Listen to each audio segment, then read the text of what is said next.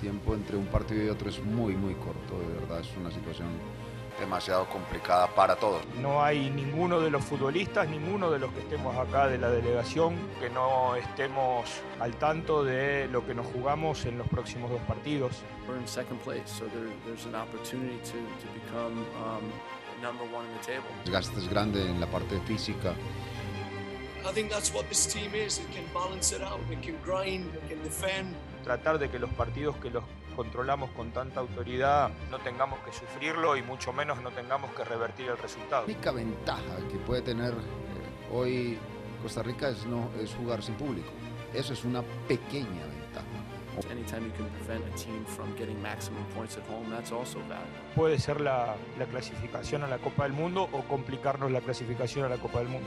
Hay un convencimiento pleno de que se puede lograr. Can hit teams on the counter attack. Um, and it's about competing and, and playing our game. Eso me parece que es vital hacer.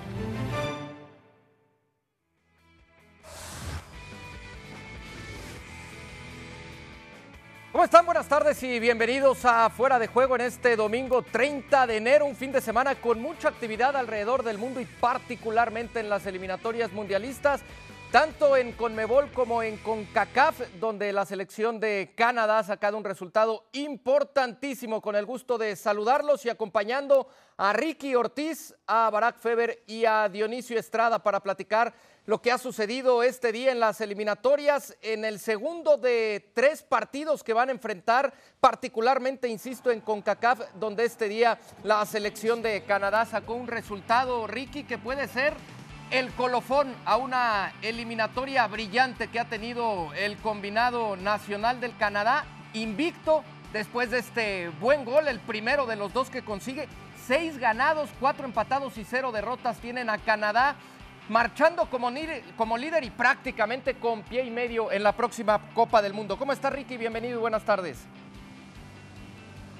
Sí, ¿qué tal Michel, Barak y Dionisio? Un fuerte abrazo a todos. Una selección de Canadá que hizo lo que tenía que hacer, sumar puntos y sumó de a tres, jugando de local en un estadio chico, eh, angosto, eh, césped artificial, buscó todo lo que necesitaba para poder sacar el mejor resultado posible.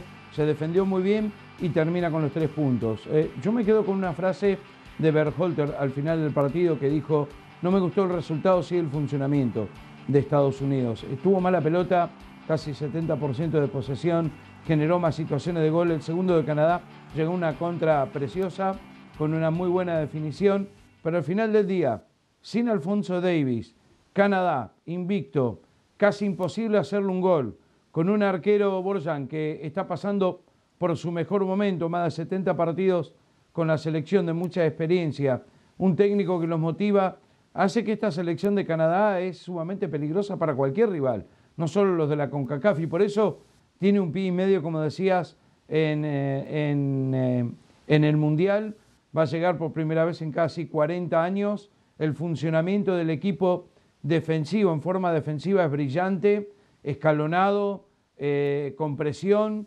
sin dejar que el equipo rival, en este caso Estados Unidos, pueda jugar de tres cuartos de cancha hacia adelante con, con, con, facilidad. Se le complica a cualquier equipo, lo complicó México, ahora Estados Unidos, y ojo, que Canadá ahora se está postulando seriamente como el mejor equipo de la región. Sí. Los números lo avalan, el juego lo avalan y los goles en contra también. Destacaba de buena manera eh, Dionisio eh, en este comentario, Ricky, la actuación de, del arquero canadiense, ¿no? Que termina siendo también fundamental. Hay un remate a puerta, un remate de cabeza que alcanza a desviar, que pudo significar el uno por uno en el partido y quizá eh, la historia del encuentro hubiese sido diferente, pero termina siendo determinante eso. Eh, el, buen partido que tiene el arquero y, y en general la buena eliminatoria, porque también destacaba solamente cinco goles recibidos en esta eliminatoria de la CONCACAF eh, para una selección que de arranque parecía que sí llegaba quizá con un buen equipo, pero no para pensar que terminara como líder en, en esta eliminatoria con CACAF, eh, Dionisio. El saludo, Michel. Te siento como que estás ahí en el desierto, super estudio, magno estudio, y tú completamente. No, no quisiste venir, solo. Dionisio, el saludo no también quisiste a Ricky venir. Y a, y a Barak. ¿Eh? Me mandaron tarde la invitación, ni modo. Yo tiene que ser con una semana antes Venga. para que vaya yo confirmando.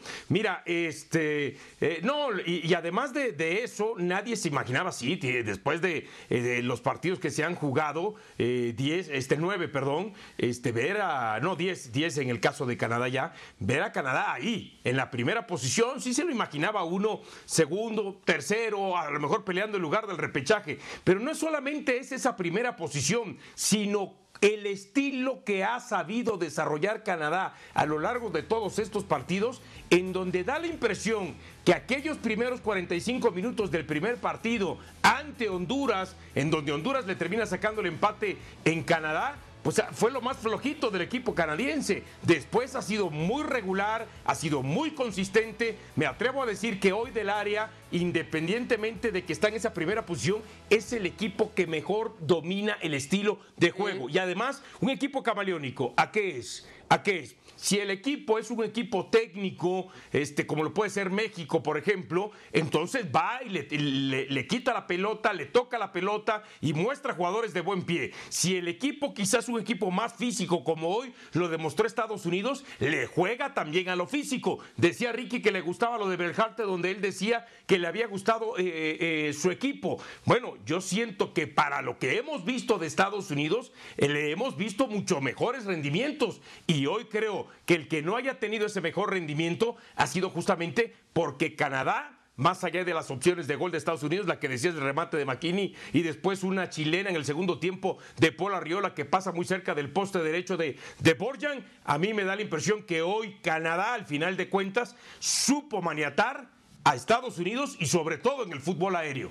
Sí, de acuerdo. Eh, eh, Barak, le queda un calendario de cierta forma que no significaría mayores problemas a la selección canadiense después de lo que hemos visto. El miércoles visitará a El Salvador, luego viene una visita a Costa Rica ya en el mes de marzo, vendrá eh, a recibir a Jamaica y terminará visitando a la selección de Panamá. Después de estos partidos, eh, cuatro los que le quedan a la selección canadiense, ¿confías en que termine como líder de este octagonal final en la CONCACAF cuando viene Estados Unidos y por ahí quizá México, que en este momento todavía sigue jugando frente a la selección de Costa Rica, eh, tratando también de, de conseguir ese liderato en este octagonal?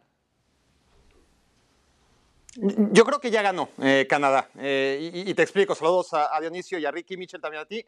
Ya ganó independientemente de que al final en la tabla quizás no acabe liderando. Lo normal es que acabe en primer lugar, pero ya hizo lo que tenía que hacer. Está prácticamente clasificado. Se tendrían que concatenar un montón de resultados para que Canadá acabara en cuarto. No va a pasar.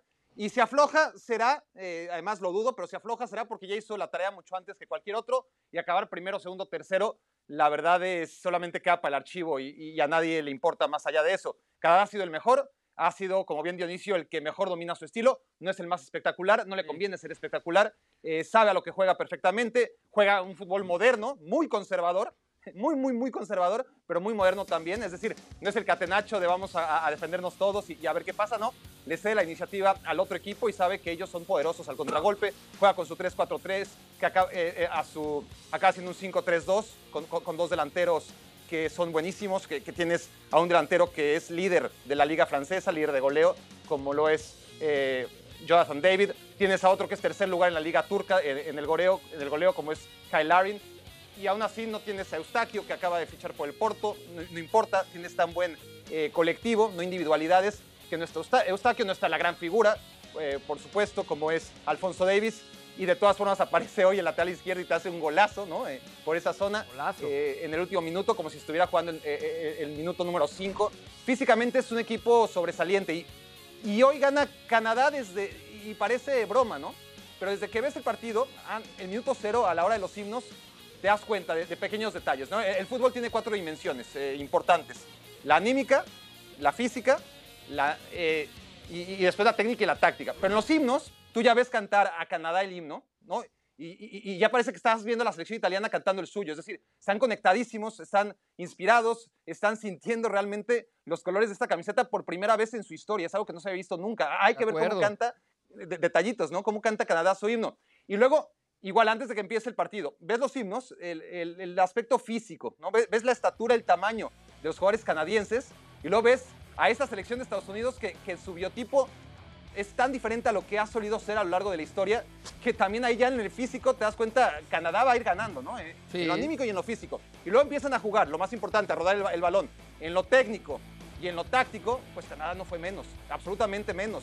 Y, gana de manera merecida. Y así, así ha sido hoy y así ha sido en cada uno de sus partidos. Sí, de acuerdo. Son jugadores que además se pueden adaptar eh, después de lo que hemos visto a cualquier tipo de circunstancia dentro y fuera del terreno de juego. Está también esta selección de Canadá eh, con la posibilidad de, de imponer un récord de puntos en cuanto a la eliminatoria se refiere, claro, eh, contando que eh, en esta eliminatoria es un octagonal y no, no son seis selecciones, no es un hexagonal como se hacía anteriormente, pero como sea, podría imponer un récord de puntos para lo que vendrá en este octagonal final de la CONCACAF. Ahora, Ricky, lo importante más allá de cómo se califique al Mundial, porque parece que Canadá tendrá su lugar asegurado, sin saber si será uno, dos y tres, pero lo más seguro es que venga Estados Unidos, México y Panamá después para definir quién es el 2, quién es el 3 y quién va a pelear por ese boleto al repechaje. Y eso será en la última eh, fecha de, de este octagonal. Pero lo importante será para qué estarán estos equipos en una Copa del Mundo, entendiendo que quizá eh, la eliminatoria no refleje lo que tú puedas hacer en un campeonato mundial de fútbol, porque la experiencia también cuenta, pero eh, esta selección de Canadá estaría para, para trascender quizá en, en una Copa del Mundo, para pensar en que pueden incluso superar una fase de grupos.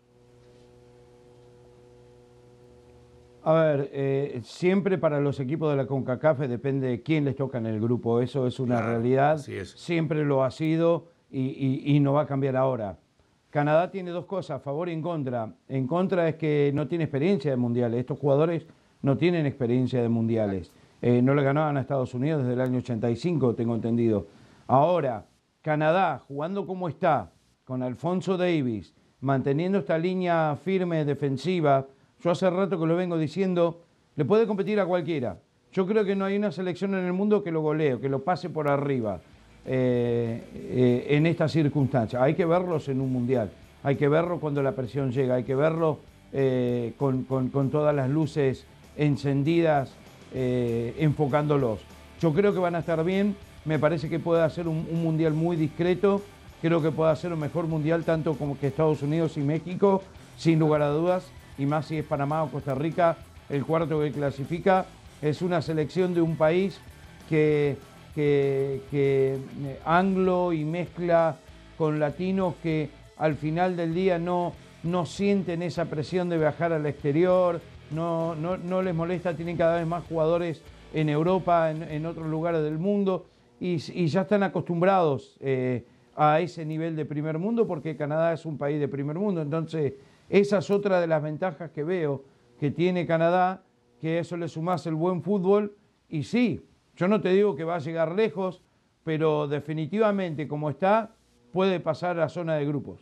Una selección que, retomando un comentario que escuché aquí en, eh, a través de ESPN de, Paco Gabriel de Anda, eh, eh, podemos encontrar quizá un antes y un después desde la llegada de Benito Floro en el 2015, ¿no? Donde comienza a entenderse de diferente forma el fútbol en, en Canadá. Dionisio tocaba un punto que me parece muy importante, Ricky Ortiz, esta experiencia, y, y lo retomo porque se habló mucho de la experiencia europea y de esta generación dorada que, que tenía la selección de Estados Unidos encabezada por, por Christian Pulisic. Esa experiencia podría también jugar en favor del equipo estadounidense en una Copa del Mundo para brillar quizá de la manera que no hemos visto brillar Estados Unidos como se esperaba lo hicieran en este octagonal? Eh, yo creo que más que experiencia, el tema pasa eh, en el caso de, los Estados Unidos, eh, de que es un país que siempre es una mentalidad de ir y competir. Es eh, que sus eh, jugadores no solamente son jugadores, son, at- son atletas y desde ahí no te van a dejar este, eh, de competir. Ahora, eh, nada más regresando un poquito al tema de lo que le preguntabas a Ricky sobre Canadá, es cierto, no tienen la experiencia, pero tienen algo que por lo menos en los rivales del área eh, he visto y creo que eso lo pueden llevar perfectamente al Mundial independientemente de, de qué grupo le toque, es no le tienen miedo a nada. ¿Por qué? Porque saben que todo lo que haga un país que tiene prácticamente 40 años que va a una Copa del Mundo, todo lo que hagan es ganancia. Entonces no tienen miedo a hacer las cosas, no tienen miedo a mostrarse eh, como son, no tienen miedo a que de pronto y, llegar y tratar de desarrollar su estilo. Estados Unidos, un país mucho más experimentado, bueno, hay que ver si a esta nueva generación que las expectativas son muy altas, le pueda pesar un poco el tema de la presión, uno. Y el otro, también el decir, hace cuatro años no fuimos a una Copa del Mundo, ahora vamos a una Copa del Mundo. Tenemos que dejar muy buenas sensaciones, hacer muy buen mundial, porque después los organizadores somos nosotros, los Estados Unidos. Y eso no sé en qué momento, fíjate, mientras Canadá va sin ningún tipo de presión, más allá que también va a realizar el Mundial, Estados Unidos llega con la presión de que no fue una última Copa del Mundo y de que tiene que hacer un buen papel porque es el siguiente país organizador, ¿no? y, hay que agregar una cosa además, además de todo lo que estamos diciendo, lo que ha avanzado Canadá, lo bien, sí, sí, lo, bien que juega, ¿no? La, selección en Canadá al estilo que propone, que no es el más espectacular, pero está clarísimo que, es muy efectivo y que aprovecha sus oportunidades. Más allá de todo lo que apuntan Ricardo y Dionisio, hay que agregar que además tienen barrio, ¿no? Y, eso no es normal de ver en una selección de Canadá o en cualquier selección que de repente está apareciendo en, el primer plano, ¿no? Y, menos cuando es como, como si es una selección del primer mundo, pero, tú ves el origen de los jugadores, ¿no? Eh, de dónde vienen, y, te das cuenta que este equipo tiene, por supuesto, eso que, necesitas también para competir. Eh, vive muchas veces al límite de la trampa incluso, ¿no?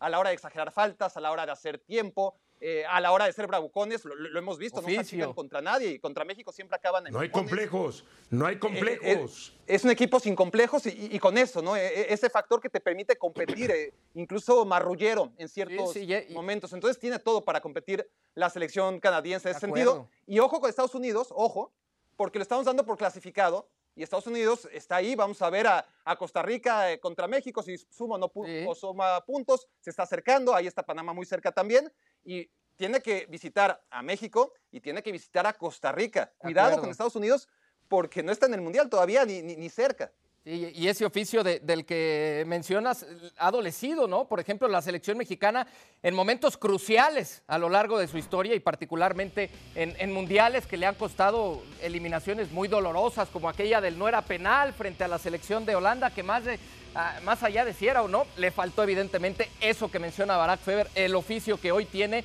aparentemente esta selección de Canadá. Bueno, en más resultados al momento México en el eh, Estadio Azteca, en la cancha del Azteca, continuó empatando sin goles frente a la selección de Costa Rica. Esto que a los ticos mantiene todavía con, vida y con posibilidades de, pensar incluso en, en, poder pelear por el repechaje. Honduras y El Salvador, dos equipos que ya poco tienen que hacer en este octagonal. Son los últimos en, en ese sentido y están empatando sin goles 0 por 0. Bueno, hablemos también de las eliminatorias en Conmebol donde Brasil y Argentina ya están prácticamente calificadas. Eh, aparece Ecuador, Colombia y Perú en la pelea, pero Chile se ha metido en problemas. Esta selección que viene de perder frente a Argentina en el partido anterior, dos goles por uno. Y, que vaya que está en problemas la selección de Chile que tendrá que ahora visitar a la selección de Bolivia. En más partidos, Uruguay, después de lo que ha sido el debut de Diego Alonso como técnico de los Charrúas y esa victoria por la mínima diferencia de 1 por 0 frente a Paraguay con el gol de Luis Suárez tendrá en la siguiente fecha que enfrentar a Venezuela, un partido que parecería eh, de trámite para la selección que hoy dirige Diego Alonso después de lo que fue la era de Oscar Washington Tavares al frente de este equipo, una era de muchísimos, muchísimos años y muchos ciclos. Y Argentina, ya calificada, estará enfrentando a Colombia en Vaya problema se ha metido esta selección de, Colombia. Seis partidos eliminatorios sin poder hacer gol. Viene de perder el equipo colombiano frente a Perú. Perú que se ha metido de lleno en la pelea por la calificación. De momento tendría el repechaje, pero está ahí empatado con, con esta selección de Colombia con 17 puntos. Y Brasil que parece caminar en otro planeta en esta eliminatoria líder con 38 puntos, con 36 puntos. Le costó mucho trabajo el partido anterior en ese empate frente a Ecuador, que ha hecho una muy buena eliminatoria. Ahora recibirá a la selección de Paraguay, un equipo paraguayo que se quedó con 13 puntos. que poco nada pudo hacer frente a la selección de Uruguay y que parece se ha despedido ya de cualquier posibilidad. Y la selección de Perú que tiene frente a ellos, al igual que Ecuador, un partido importantísimo. Este partido podría definir quién eh, puede pelear por, el eh, boleto directo, si Perú lo hace, si lo hace Colombia o si Ecuador ya con una ventaja importante, al menos de cuatro puntos en, relación a Colombia y Perú, podría también definir su clasificación a la próxima Copa del Mundo. Eh, Barak, pues eh, problemas para, para, algunos como la selección de Colombia, insisto que seis partidos ya sin poder hacer gol eh, manifiestan el problema en el que se ha metido esta selección y viene ya una selección peruana apretando muy fuerte en esta eliminatoria de Conmebol. Es, es muy paradójico que sea Colombia entre todas las selecciones de Sudamérica y del mundo la que tenga falta de gol. Que me digan que, que, le meten muchos goles, que tiene problemas en medio campo, si quieres. Tiene muy buenos jugadores en todas las líneas. ¿eh? Es un equipo sí. que debería estar muy bien compensado porque realmente tiene figuras en defensa, en medio campo y en ataque. Por la cantidad de centros delanteros, no pueden jugar todos, obviamente. Tienes que escoger a dos. Eh, por la cantidad de centros delanteros que están en las principales ligas de Europa y, el, y además en la parte alta de la tabla de goleadores es increíble. Encabezados, claro, por Muriel y por Zapata en la Atalanta. No son los únicos, son los más destacados pero que en Colombia, pues no, cuando han tenido las oportunidades, no han acabado de parecerse para nada a, los jugadores que son en la Serie A.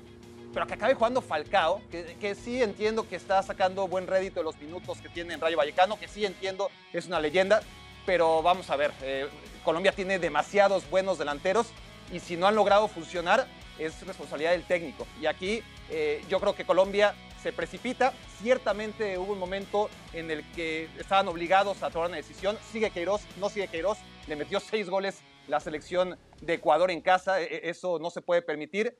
Pero Queiroz es un buen técnico. Queiroz ahora mismo está llevando a Egipto a semifinales de, la Copa Africana. Ya había demostrado con Irán que, que, que sus equipos eh, suelen ser competitivos, aunque no espectaculares. Van por Reinaldo Rueda y Reinaldo Rueda está a punto de, de hacer algo histórico, ¿no? Dejar fuera a dos selecciones en, en, un misma, en, una misma eliminatoria. Chile, ¿no? Eh, que, que, sí. que, la dejó ahí, eh, lejos de, de, la clasificación y que no va a clasificarse.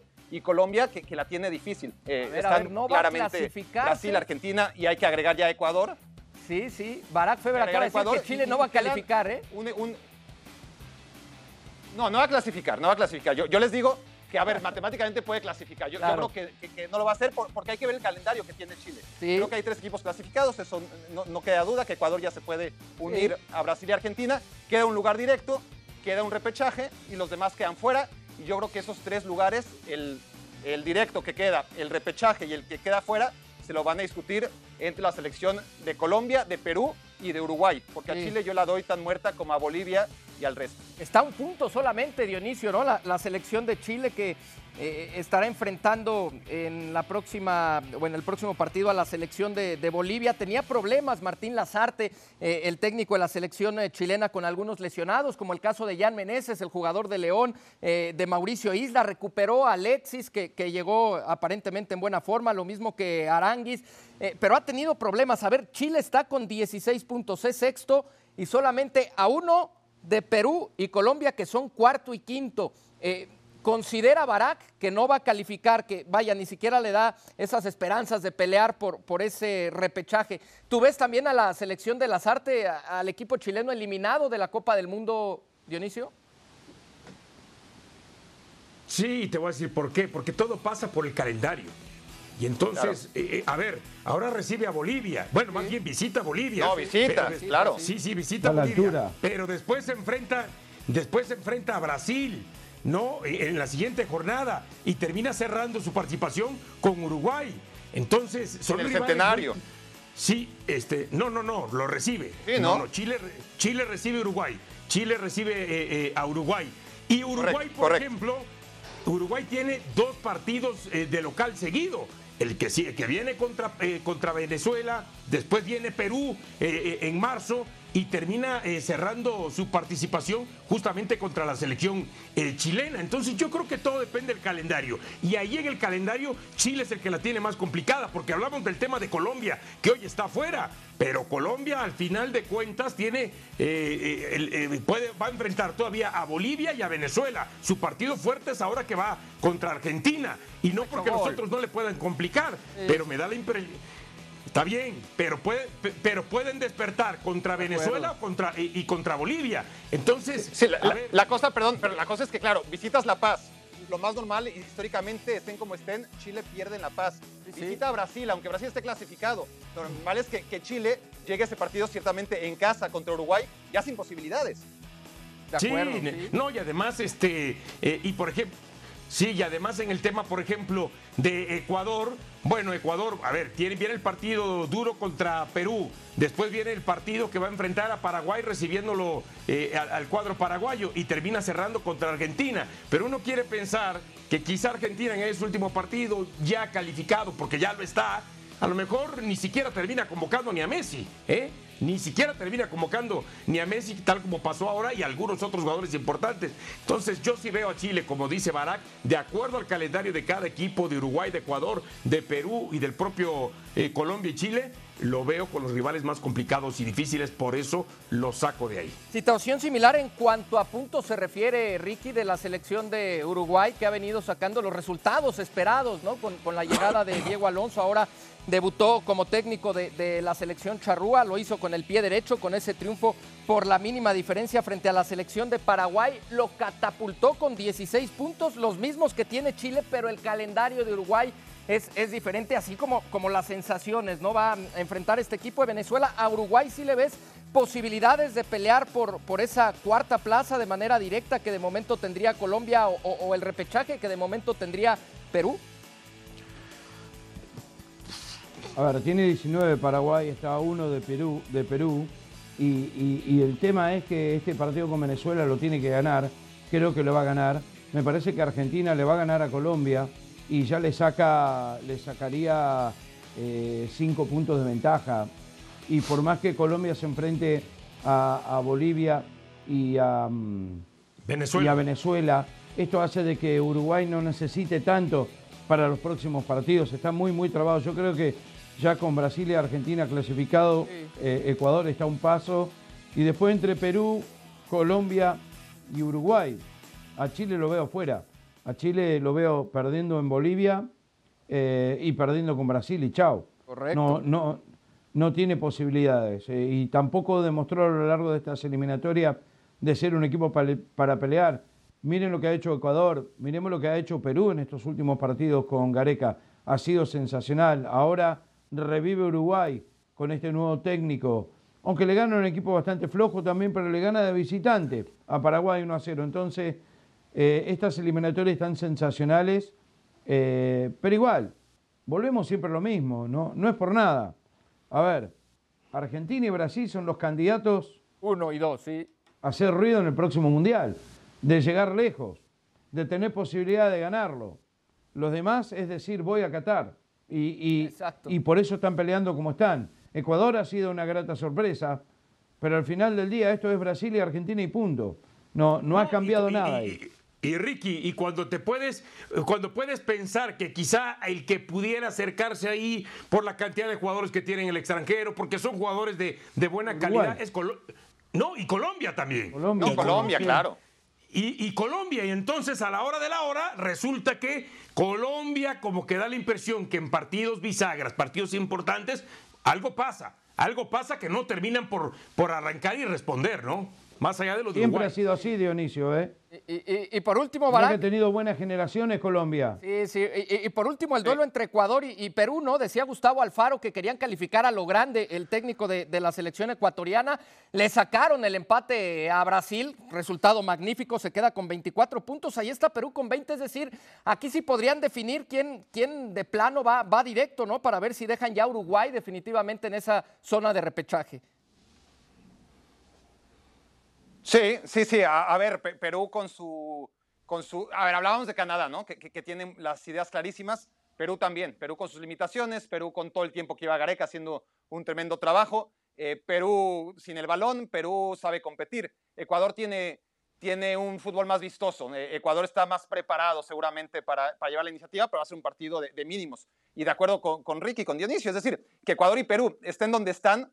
Habla sensacional de ellos dos pero te habla muy mal de equipos que tienen mucho más potencial, sobre todo Colombia y Uruguay, hasta Chile con todo veterano que es, y, que Perú y Ecuador estén ahí con jugadores de la MLS o alguno que otro europeo o alguno que otro de la Liga MX, duda, pues pues. los europeos casi siempre en equipos de media tabla te hablan de grandes conjuntos los dos. Más que interesantes las eliminatorias en Conmebol, Brasil y Argentina prácticamente calificados y atrás de ellos hay este Ecuador sorprendiendo con 24 puntos, Perú con 20, Uruguay con 19. Parece que entre ellos estará todo en Conmebol. Gracias a nombre de Ricky Ortiz, Barack Feber, Dionisio Estrada y Michel. Nos despedimos. México sigue empatando sin goles frente a Costa Rica. Gracias y hasta la próxima. Saludos.